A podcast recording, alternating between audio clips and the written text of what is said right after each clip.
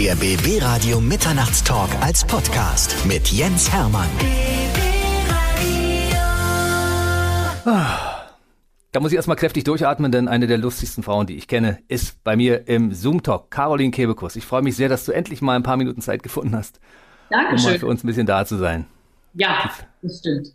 Du, die Fans fragen schon seit, seit Monaten, geführt seit Jahren eigentlich. Was ist eigentlich mit Caroline Kebekus? Alle anderen waren schon da. Was ist mit Caroline? Ja, wenn ich mich acht teilen könnte, dann könnte ich noch mehr machen, das stimmt. nee, bleib mal lieber in einem Stück, das ist in Ordnung. Wir wollen nicht teilen. Wir nehmen eine im Original. Caroline, du bist eine Frau, die äh, singt und spricht privat auch sehr viel und dementsprechend bist du genau in diesem Format richtig, denn wir wollen natürlich ein bisschen über aktuelles Produkt reden, über das aktuelle Buch. Es kann nur eine geben. Ja. Und wir wollen natürlich so ein bisschen die Caroline Kebekus-Story hören und wir wollen natürlich Geschichten am Rande hören, die so passiert sind in den letzten Jahren deines künstlerischen Schaffens. Also wir haben eine Menge vor uns. Gut. Wo fangen wir an? Am Anfang. Ja. Caroline Kebekus ist ja nicht als Komikerin zur Welt gekommen. Du hast ja vorher ein paar andere Sachen gemacht und irgendwann dann den Weg eingeschlagen, den alle berühmten Menschen einschlagen, irgendwann in Richtung Karriere. Hast du früher in der Schule so die Klassen, der, der Klassenclown, gibt es davon eine, eine, eine weibliche Form? Die Klassenclownin? Darüber muss ich mal nachdenken. Ich war Klassenclownin, ich glaube, das kann man auch so sagen. Ähm, war, ähm, war ich schon, aber erst später. Also ich glaube, so in der Pubertät, so aber nicht am Anfang. Am Anfang war ich eher so ein schüchternes Mädchen und dann später kam das erst. Aber da würde ich schon sagen, also in meiner Abi-Zeitung, äh, da muss man doch immer ähm, schätzen, wer Arzt wird und wer Pornodarsteller wird oder so. Und da war bei mir äh, definitiv äh, Schauspielerin, ähm, Komikerin, irgendwie sowas. Der liebe Thorsten Sträter hat ja anfangs Herren Maßschneider, glaube ich, gelernt. Ne? Und äh, welchen beruflichen Weg hast du damals eingeschlagen? Äh, noch gar keinen. Ich habe ja mit 19 angefangen, ähm, Comedy zu machen also was heißt, ich habe mit 19 angefangen, Praktikum zu machen, so. Und äh, in einer Redaktion, die Fernsehen gemacht hat. Und ähm, da, hab, hat sich dann mein Weg so durchgeschlängelt. Also ich war erst Praktikantin, dann war ich Redakteurin, dann ähm, bin ich, äh, habe ich immer mehr selber mitgespielt, dann habe ich in anderen Produktionen mitgespielt. Also ich hatte gar keinen anderen Beruf. Und ich habe auch gar nichts anderes gelernt und ich habe auch nichts anderes studiert. Ich habe nur Abitur gemacht und bin dann sofort beim Fernsehen gelandet. Perfekt. Also besser kann man es ja gar nicht angehen, ne? Und du bist irgendwie von, von Hugo Egon Balder so ein bisschen entdeckt worden? Ja, genau. Das war äh, damals der ähm, Executive Producer von der Sendung und der damalige Redaktionsleiter, die waren so, ach guck mal, die kann ja äh, was, äh, ähm, willst du das nicht mal richtig lernen und so. Und Schauspielschule fand ich irgendwie zu krass. Und dann habe ich aber so Unterricht genommen, äh, privat und habe so Kurse gemacht und so. Das war ganz cool und habe dann Theater gespielt und habe dann auch immer frei bekommen, damit ich das machen konnte. Irgendwer hat, äh, kam dann nicht zur, zur Show und so und dann bist du eingesprungen. Ne?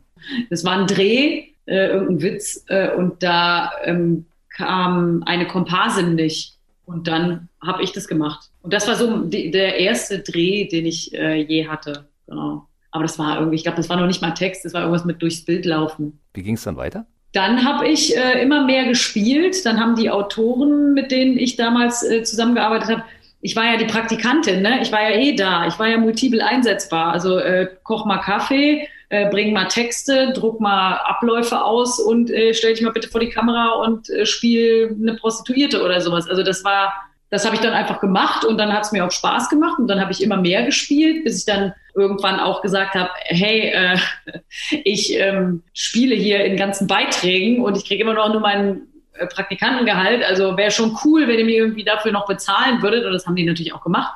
Und ähm, das war für mich natürlich Paradies, ne? Ich war da in der Redaktion, ich habe mich mit allen super verstanden, es hat mir total Spaß gemacht, dann konnte ich ein bisschen spielen, habe in einer super günstigen Wohnung gewohnt, weil die keine Heizung hatte. Ich hatte einen Kohleofen äh, und dann habe ich damals für die Verhältnisse habe ich gutes Geld verdient, konnte viel sparen, und fand es super und habe mir aber keine Gedanken darüber gemacht, wie das weitergeht oder so. Ich habe schon gedacht, das ist kein richtiger Beruf, das, ich muss schon irgendwann mal was Richtiges lernen. Und dann, weiß ich noch, kam aber die Wochenshow und dann habe ich so Anke Engelke im Fernsehen gesehen und habe so gedacht, ach so, das ist ein Beruf. Weil alle Komiker, die ich sonst kannte, waren Männer, die ich so gesehen habe, die als sie selber auf der Bühne standen. Außer Gabi Köster war eine Ausnahme. Bei der hatte ich auch so einen Aha-Moment. Aber auch bei Anke war das so, dass ich dachte, krass, die ist ja selber lustig. Die braucht ja gar keinen lustigen Mann neben sich um dem das lustige Stichwort zu geben, sondern sie ist ja selber lustig. Das war schon ganz wichtig, um dann auch irgendwann zu sagen, ah krass, die, diese Praktikumsstelle, die gab es dann auch irgendwann nicht mehr, diese die wurde, also meine ganze Stelle, die wurde dann wegrationalisiert, konnte sich ja auch keiner leisten, mir ein Gehalt zu zahlen und dann gleichzeitig zu sagen, hier äh, sei zwei Tage die Woche weg und mach Schauspielunterricht und geh Theater spielen. Das ist ja auch äh, utopisch, dass das so lange weitergeht. Und dann habe ich damals, ähm, glaube ich, direkt ein Casting gemacht für Was guckst du und habe dann zwei oder drei Jahre alle weiblichen Rollen bei äh, Kaya gespielt und war dann quasi schon mit einem Fuß in dieser Maschine drin und habe dann irgendwann mit Stand-up angefangen äh, und habe mich da so ganz langsam rangetastet. Aber das Praktikum habe ich angefangen 99, also das ist jetzt 22 Jahre her. Wahnsinn. Eine erstaunliche und grandiose Karriere, muss ich sagen. Es gab aber früher schon lustige Frauen, also Helga Feddersen zum Beispiel, Esther Schweins oder so, die haben ja damals auch schon eine Karriere gehabt als komische Frauen sozusagen, in Anführungszeichen. Allerdings waren sie natürlich deutlich schwächer vertreten als die Männer zu der Zeit, das stimmt schon, ja. Ja, und äh, das war irgendwie auch nicht so, für mich war das nicht so, also Helga Feddersen kannte ich als Kind nicht. Das hat, die hat keine Rolle gespielt. Ich kannte natürlich auch, habe die äh, Sketche gesehen mit Iris Berben und Dieter Krebs mhm. und so, aber da ist halt Iris Berben selten aus sich heraus lustig. Ne? Und äh, das war ist schon ein großer Unterschied, wenn man Anke sieht oder mhm. wenn man jemanden, eine Frau sieht, die Stand-up macht, wie Gabi Köster, die mit ja einer Wucht da auf die Bühne gekommen ist, die mich total beeindruckt hat. Und natürlich fand ich auch Samstagnacht super und fand auch Esther Schweins cool, aber irgendwie war das nicht da, für mich nicht die Connection zu einem Komikerberuf glaube, so das erste Mal, dass ich dich wahrgenommen habe, war damals, hast du, glaube ich, diese Parodie gemacht von äh, Kaulitz hier, Tokyo Hotel, ne? War das so, so deine, der Beginn deiner Karriere im Fernsehen damals? Ja, schon. schon. Also ich hatte davor eben schon äh, äh, viel gemacht, auch was guckst du gemacht, das war, glaube ich, zeitgleich. Und dann kam eben einer der Autoren von Freitagnacht News, wo ich damals Praktikum gemacht hatte, aber ich, das Praktikum war dann ja, äh, dann war das ja schon wieder vorbei. Und der hatte die Idee, mich mal probeweise als Bill Kaulitz zu schminken, weil er meinte, irgendwie habt ihr Ähnlichkeit. Und dann haben wir so eine Perücke irgendwie zurechtgeschnitten, haben mich geschminkt und so Klamotten angezogen und alle waren so, ach du Scheiße, du siehst genauso aus wie Bill Kaulitz. Und dann ähm, war äh, neben uns, wurde damals Top of the Pops aufgezeichnet. Und hm. dann standen da immer Fans vorne, haben da gewartet auf irgendwelche Stars. Und dann meinte der Autor dann so, ähm, jetzt geh doch mal als Bill Kaulitz verkleidet an diesen Fankindern vorbei und guck mal, was passiert. Die sind alle ausgerastet. Die sind ausgerastet, die haben geheult. Dann habe ich Autogramme gegeben. Ja, wir haben vorher sowas ausgedruckt.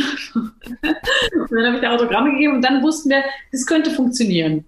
Und dann haben wir angefangen, diese ähm, Tokyo Motel Sketche zu machen. Ja. Ich glaube, es gab einen tierischen äh, Shitstorm damals von den, von den Fans, nachdem die das mitbekommen haben. Wa? Genau, ich glaube, damals hat man noch gar nicht Shitstorm gesagt. Es gab auch kein äh, YouTube und kein Facebook. Es gab nur eine, ein äh, Gästebuch auf einer Homepage.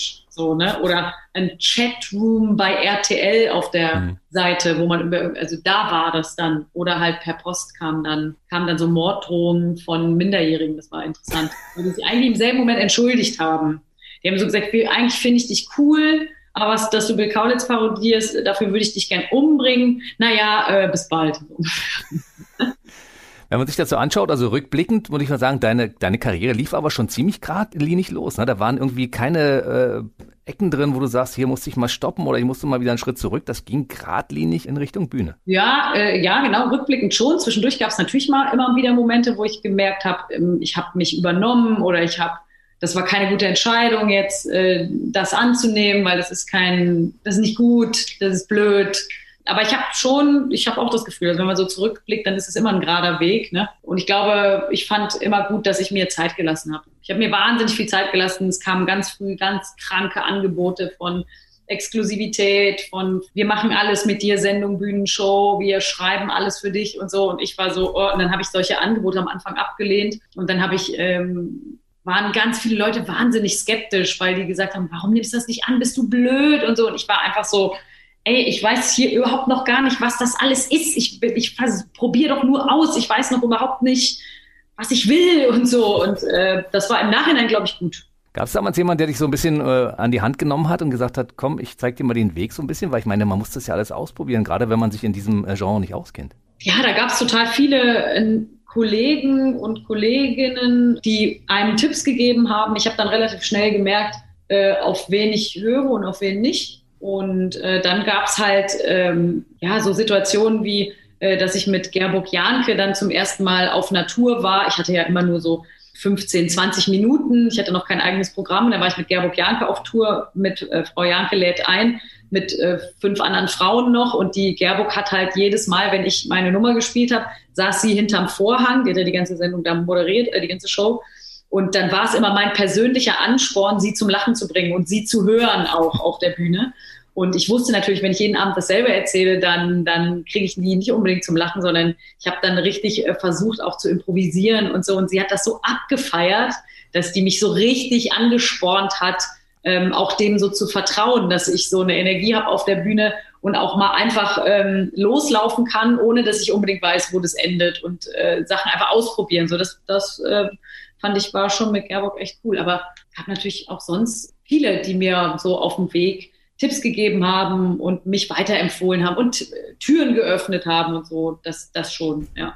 Also das Talent zum Improvisieren hattest du aber irgendwie schon immer, ne? Ja, ich glaube, es ist so ein Spieltrieb. Ich glaube, ich habe einfach Bock zu spielen. Und das aber diese, dass man sich so wohl fühlt auf der Bühne, dass man das abrufen kann, das ist halt schon eine Kunst. Und das macht dann die Erfahrung, glaube ich. Das macht dann auch die Professionalität, dass man sagen kann, ich fühle mich so wohl, ich bin so in meiner Komfortzone auf der Bühne, dass ich mich hier alles trauen kann dass ich keine Angst habe. Was löst dann eigentlich sowas aus, wenn man mit Anke Engelke oder weiß ich nicht, mit Max Giermann zum Beispiel oder mit, mit Hugo Egon Balder zusammen ist, die ja von Hause aus sehr lustige Menschen sind?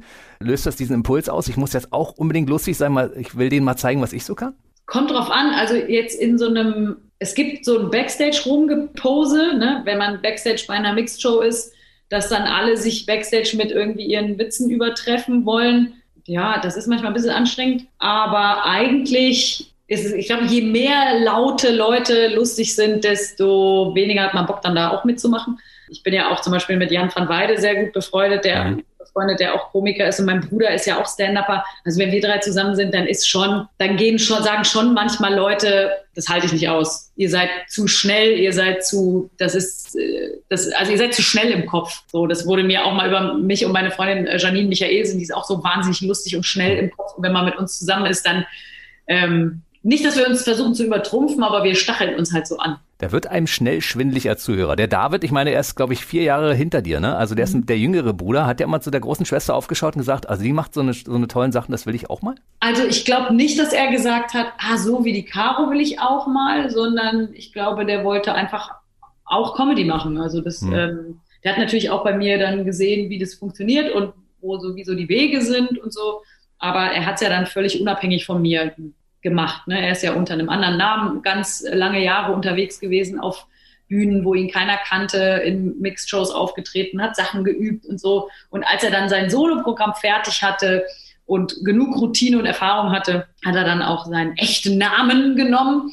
Und das ist halt total cool, weil er jetzt natürlich einen ganz eigenen Weg gegangen ist und einen ganz eigenen Stil auch hat. Das ist auch ganz anders, was er auf der Bühne macht. Das, ich finde das klasse. Äh, mir macht das viel Spaß, ihm auch zuzuschauen. Also so ähnlich wie bei dir. Auf einem anderen Niveau natürlich. Und ich glaube, 2011 war so dein erstes äh, eigenes Bühnenprogramm, als du das erste Mal auf einer Stand-Up-Bühne gestanden hast. Solo, ne? Ja, das war abgefahren. Die Premiere war im Kölner Gloria Theater, weiß ich noch. Und äh, die, meine ganze Familie saß da. Und ich weiß noch, dass mein Bruder äh, stand in der, ähm, ne, wenn man auftritt, und dann auf der Bühne steht, dann kann man ja immer noch in diesen Backstage-Tunnel reingucken. Und der stand da in, der, in meinem Blickfeld und die Leute haben den gar nicht gesehen, war auch total aufgeregt. Also die erste Tour kann ich mich auch noch gut erinnern, dass man immer, ähm, dann kam ich nach Stuttgart und habe im Stuttgart im Theaterhaus waren tausend Leute. Meine erste Tour, ich war so, was ist das? Wo, wieso sind hier tausend Leute? Das war, war ganz ehrfürchtig. Da habe ich immer jede Tribüne fotografiert vorher beim Soundcheck und habe mir das so archiviert und so, weil ich das so abgefahren fand.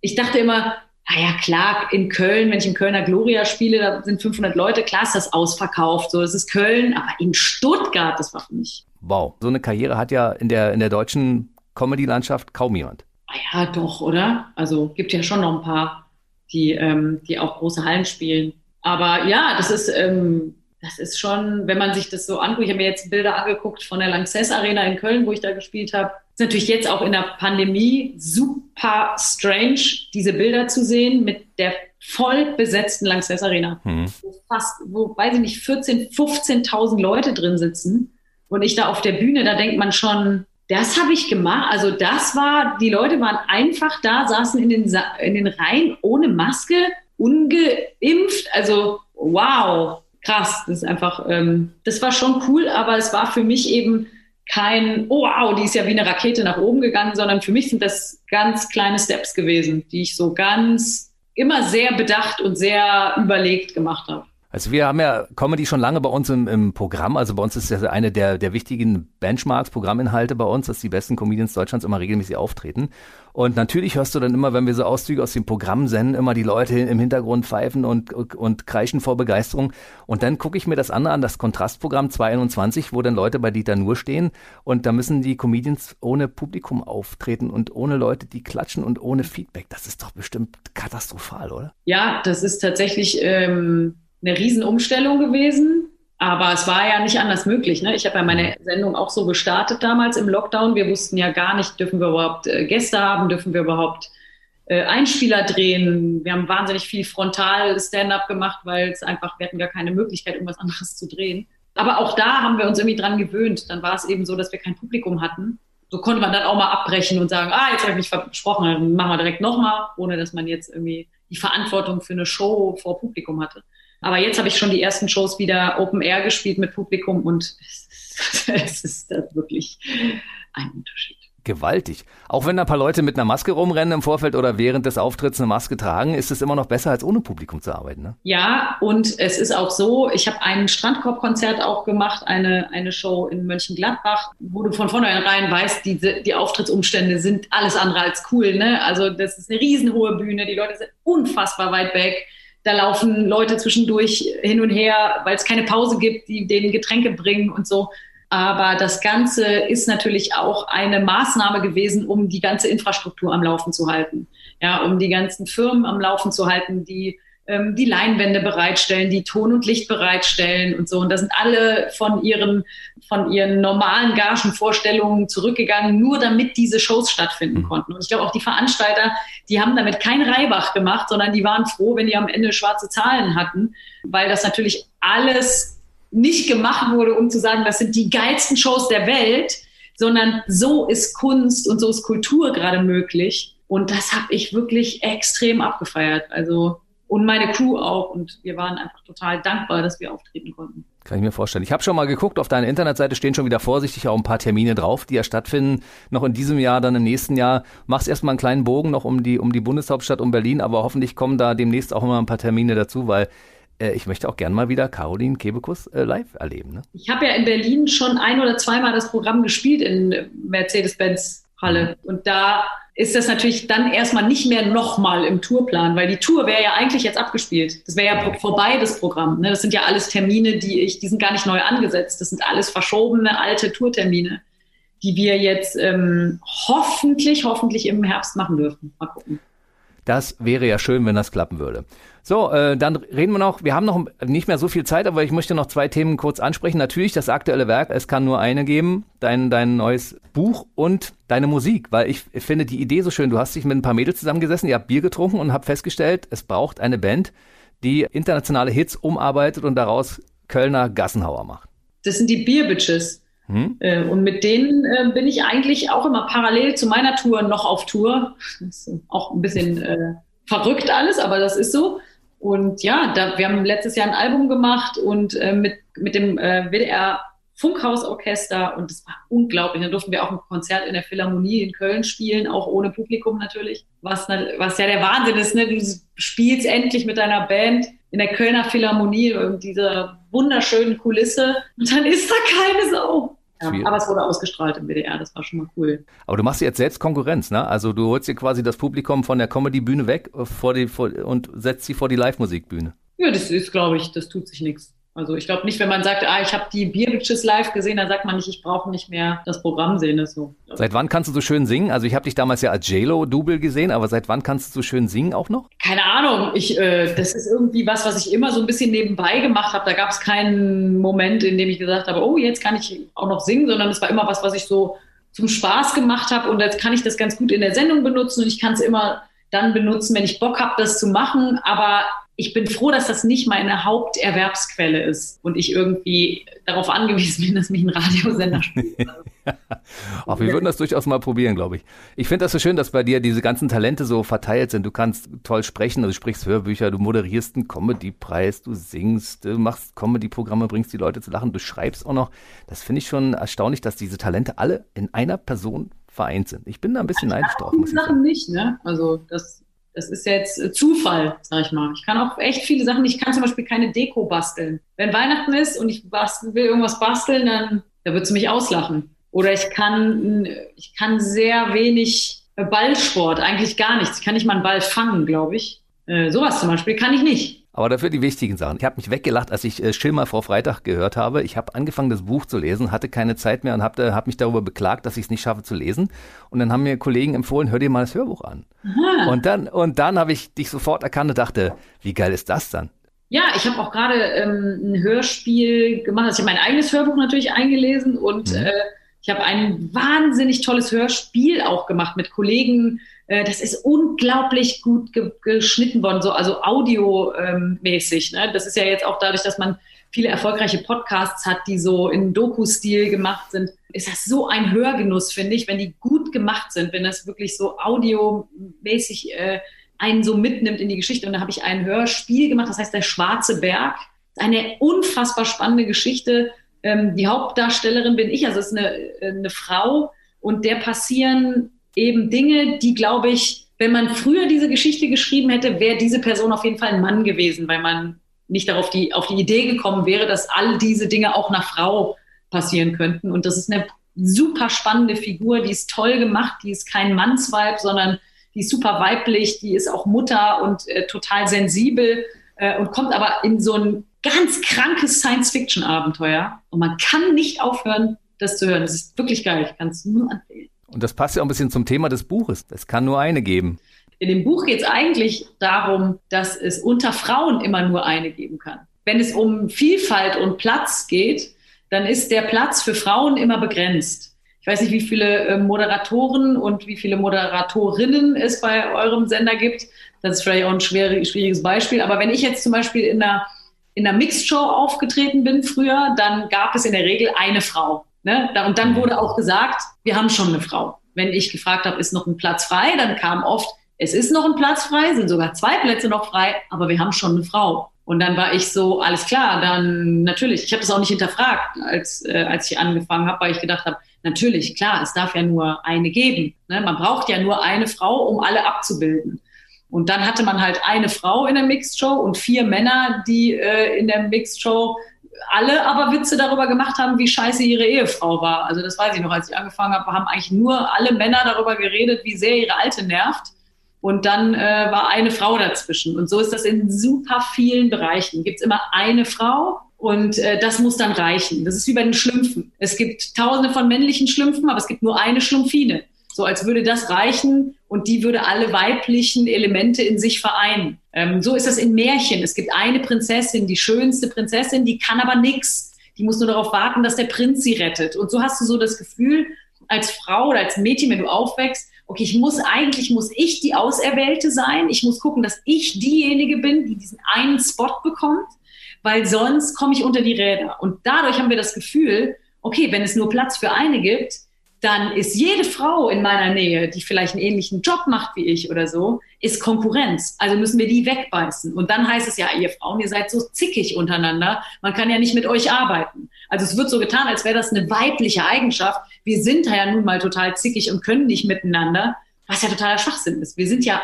hochkommunikative Wesen, wir sind ja, wir haben ja eine ganz gute Verbindung eigentlich zueinander. Nur beruflich können wir uns nicht die Scheiße unterm Fingernagel. Und die Frauen sind mehr, ne? Wenn wir uns vernetzen würden, dann wäre Gleichberechtigung gar kein Thema mehr. Weißt du, was ich meine? Hm. Und dieses Thema ist so spannend, das hat mich jetzt so lange beschäftigt. Dann habe ich gemerkt, krass, da kann man ein ganzes Buch drüber schreiben und das habe ich gemacht. Du, mir ist das früher gar nicht aufgefallen, weil ich habe ja immer, ich gucke ja immer aus der Männerperspektive und denke, ja, ja. also es, äh, aus meiner Sicht ist ja immer alles gleich verteilt. Wenn man sich darüber natürlich Gedanken macht, dass beim Comedy-Programm tatsächlich äh, nur eine Frau zwischen drei Männern spielt oder so, dann fragt man sich natürlich, warum nicht zwei, zwei? Die könnten es ja auch gut, aber wenn die sich hinten in der Garderobe währenddessen, die da den Auftritt vorbereiten, das Keilen kriegen, weil die... Was ja äh, Quatsch ist. Das ist ja dann auch nicht so. Also es ist ja meistens nur ein Gefühl vorher. Äh, und ähm, wenn dann zwei Frauen dabei waren backstage, dann war das natürlich überhaupt nicht so. Aber es war so im Gefühl, nee, eine Frau reicht.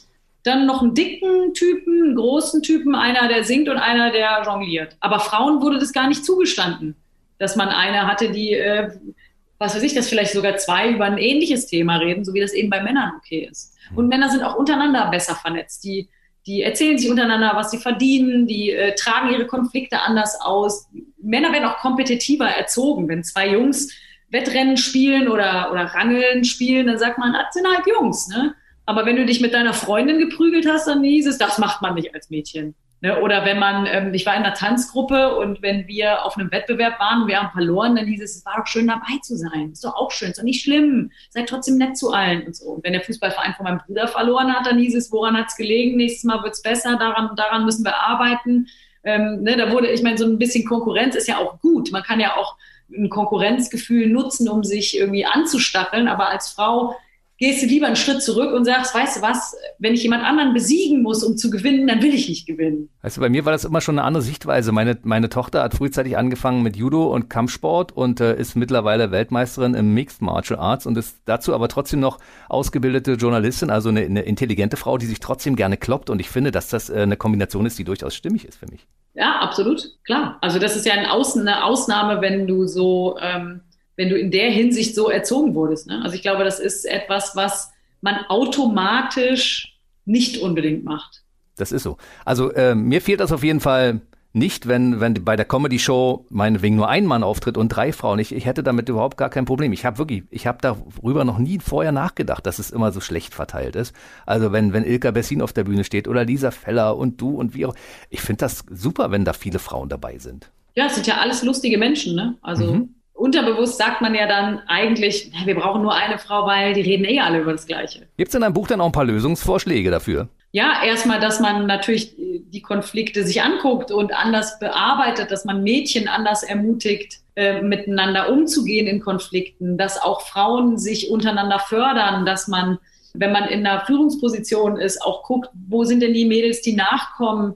Ich bin auch für eine Frauenquote. Ich bin auch dafür, dass man, dass man jetzt nicht noch mal 50 Jahre wartet, bis sich Dinge von selber erledigen, auch wenn Leute sagen, ja, das ist dann aber unfair. So what? Dann ist es kurz mal unfair, war 200 Jahre lang unfair oder noch länger, war 2000 Jahre lang unfair.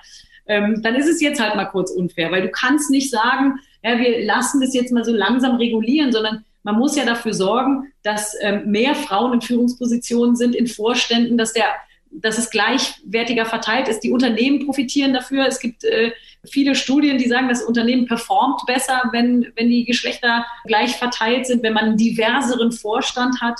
Äh, und am Ende profitieren auch Männer. Ne? Wenn du mehr Frauen hast in Führungspositionen, dann müssen eben die Arbeitsbedingungen familienfreundlicher sein. Und zeig mir einen Mann, der sagt, nee, ich habe keinen Bock mit meinen Kindern abzuhängen. Das war vielleicht früher mal so, ne? aber heutzutage ist das ja was ganz anderes. Na, dann hoffe ich, dass du damit mal die Tür aufstößt, um das äh, Umdenken einzusetzen. Und man äh, kann es lesen oder man kann es sich vorlesen lassen von dir. Das geht natürlich. Genau, ich habe alles eingequatscht. Das ist gut. Wie lange äh, brauchst du, äh, um so ein Buch einzulesen? Ich glaube, ich habe drei Tage gebraucht. Ja, das geht. Beim Hören geht es ein bisschen schneller, wenn man es in einem Stück hört.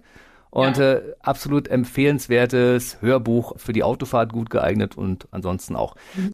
Weißt du, was mir aufgefallen ist, und das muss ich dringend noch korrigieren? Wir haben nicht über LOL gesprochen, weil das war ja wirklich eins der, der, der besten Formate, das ich in den letzten Jahren gesehen habe, weil ich habe gedacht, die armen Menschen, die sind mit den lustigsten äh, Comedians äh, der Republik umgeben und dürfen nicht lachen. Als ich gehört habe, wer mitmacht und wer schon zugesagt hat, habe ich gedacht, die verarschen mich. Weil was soll das denn für eine Sendung sein? Und wo kommt Mirko Nonchef auf? Wo war der? Und wieso macht er jetzt mit? Und Anke hat auch zu. Ja, dann mache ich mit. Also eigentlich, weil Anke macht mit, da wusste ich schon, ja, dann mache ich es auch. Weil dann, also Anke macht ja nun wirklich nicht alles. Und wenn Anke irgendwo ist, dann kannst du ja von ausgehen, ihr habt schon alles gecheckt an Qualitätsstandards. Und ähm, ja, dann habe ich das sofort zugesagt. Und dann hat auch die Produktionsfirma hat das so unglaublich gut umgesetzt. Weil wir sind da alle rausgegangen. Erstmal mit dem Gefühl, wir waren alle Teil von einem schlimmen Unfall, weil das ja so irgendwie traumatisch auch war, ne? das zu erleben, da drin zu sein. Ähm, und wir haben uns alle gefragt, wie wollen die das schneiden? Was wollen die daraus, wie wollen die das aneinander, mit, wie überträgt sich das, dass wir kranken Menschen da irgendwie sechs Stunden eingesperrt was, wie wollen die das, wie wollen die es schneiden? Und dann ist das Ergebnis so fantastisch geworden, finde ich. Also das ist, äh, ich weiß nicht, gibt es einen Fernsehpreis für den besten Schnitt von LOL? Ich hoffe, dass die den kriegen werden, weil Verdient. Wäre verdient, ja. Mhm. Hattest ja. du eine Strategie, wie man dagegen vorgeht? Also ich bin ja jemand, der wirklich über Comedians sich wegschmeißt vor Lachen. Ich hätte, ich hätte nicht eine Minute ausgehalten. Ich habe versucht, so nicht so richtig zuzuhören, was natürlich auch der Respekt schon gebührt. Ne? Du kannst ja nicht, da steht Mirko Nonchef mit Anke Engelke und die, haben, die fangen an, irgendwie ein Lied zu improvisieren. Du bist ja auch innerlich, bist du ja auch, äh, du bist ja auch Kunde sozusagen. Du kennst ja, du willst natürlich ja, auch das hören und du willst ja lachen und es lustig finden. Und dann zu sagen, nee, das interessiert mich jetzt nicht, geht einfach nicht. Oder wenn Kurt Krömer da mit seinem rasierten Hund ankommt und Teddy Tecklemann ist einfach nur irre. Der ist einfach nur irre. Das ist einfach kein Mensch. Der ist, ja, keine Ahnung. Ich bin dann, äh, bin danach, musste ich mir erstmal hinlegen, ein paar Tage. kann ich mir vorstellen. Ich wusste, dass äh, Barbara Schöneberger als alte Kichererbse sofort rausfliegt. Also das war mir klar, dass sie als das erste war, glaube ich, allen klar. Das war auch Barbara. Das, das, war auch Barbara klar, genau. Da sie, ja, die kommt ja schon nicht über die Anmoderation hinweg. Aber es wäre mir sicherlich genauso gegangen, weil ich bin auch so genauso gepolt. Ich gehe ja zu diesem Programm, weil ich mich wegschmeißen will vor Lachen. Und genau ja. das passiert. Also, aber du hast dich ja wacker geschlagen und äh, für solche Formate bist du künftig auch äh, anzufragen, ne? Nehme ich mal an ja, also solche Formate, ich weiß nicht, was man da so ähnlich noch anders machen könnte, nochmal, weiß ich nicht.